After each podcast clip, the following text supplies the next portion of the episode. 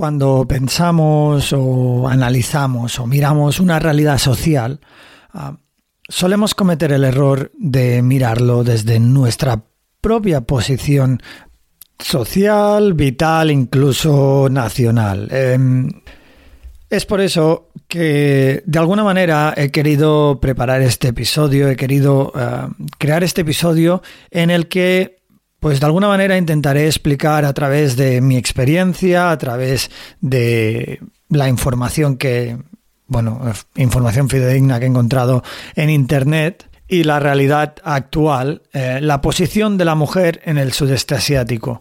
Pero antes de empezar con ello, me gustaría introducir un poquito una realidad que quizá choque, eh, pero a la vez, pues debería de alguna manera em, hacernos sentir orgullosos y orgullosas, al menos a aquellos que creemos, o es que deberíamos ser todos, pero bueno, da igual los que creemos, que las mujeres y los hombres pues deberían tener los mismos derechos.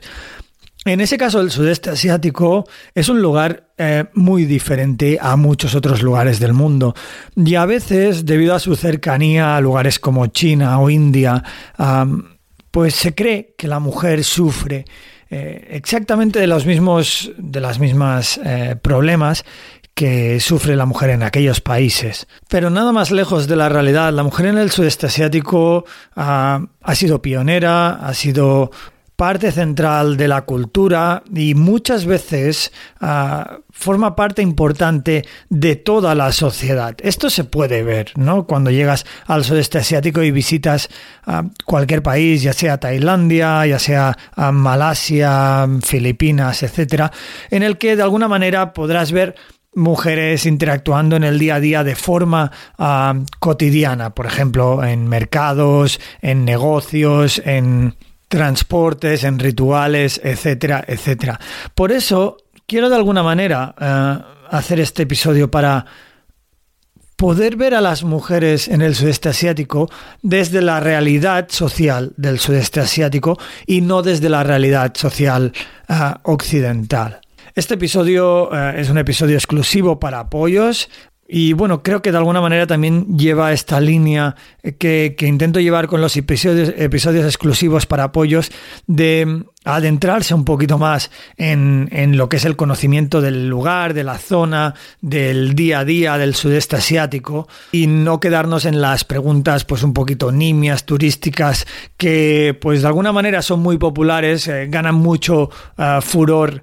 Uh, en el sentido de, pues, de audiencia, de números, etcétera, pero que no, no adentran tanto en, en, en aquel viaje que de alguna manera yo intento compartir con vosotros y creo que vosotros y vosotras y creo que muchos de, de, vosotros y vosotras pues también compartís conmigo, ¿no? Esa manera de entender la cultura, la sociedad, el lugar en el que visitamos como algo más que no simplemente un lugar en el que hacerse fotos y tachar cosas de una lista. Bueno, con esta introducción ya hecha, eh, me voy a presentar. Yo soy Will Luna. Si queréis escuchar el episodio entero, lo podéis hacer apoyando el podcast en Viajando sin Planes en la app de iVoox. Entráis a la app de iVoox, buscáis Viajando sin Planes y le dais al botón de apoyo, accedéis a este episodio y a todo el contenido exclusivo del podcast.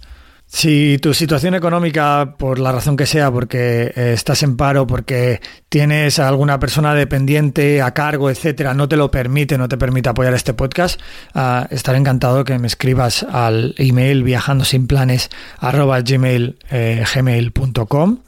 Y, y, bueno, eh, te pasaré los episodios que necesites o que quieras escuchar de forma uh, gratuita.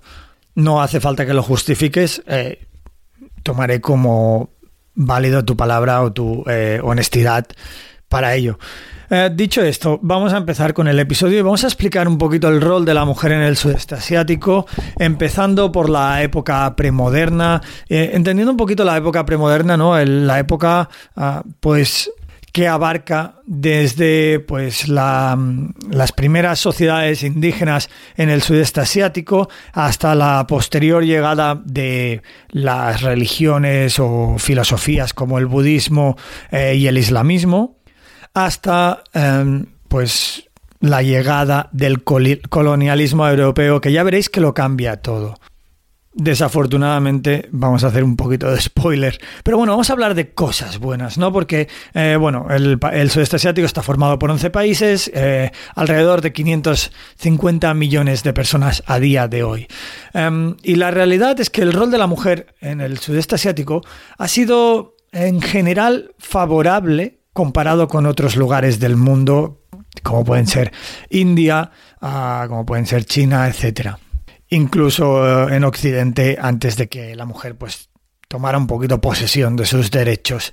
vale, en esta época que va, que llega hasta el colonialismo, una de las claves para entender por qué la mujer tuvo em, un, papel bastante importante en la sociedad es el concepto de em, bueno, que la novia, ¿no?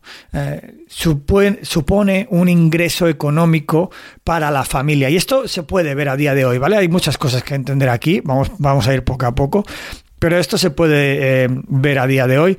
Ah, a día de hoy, si tú vas a Tailandia y alguien eh, te habla de una boda, etcétera, el marido, el novio, la persona que se va a casar, tiene que aportar una cierta cantidad a la familia incluso una mensualidad, prácticamente como un sueldo, a la familia de la novia ah, en concepto pues de, de, pues gastos familiares, ¿no? Por casarse con, con, su hija. No está comprando a su hija, sino que simplemente está aportando dinero a la familia con la que normalmente acabará viviendo.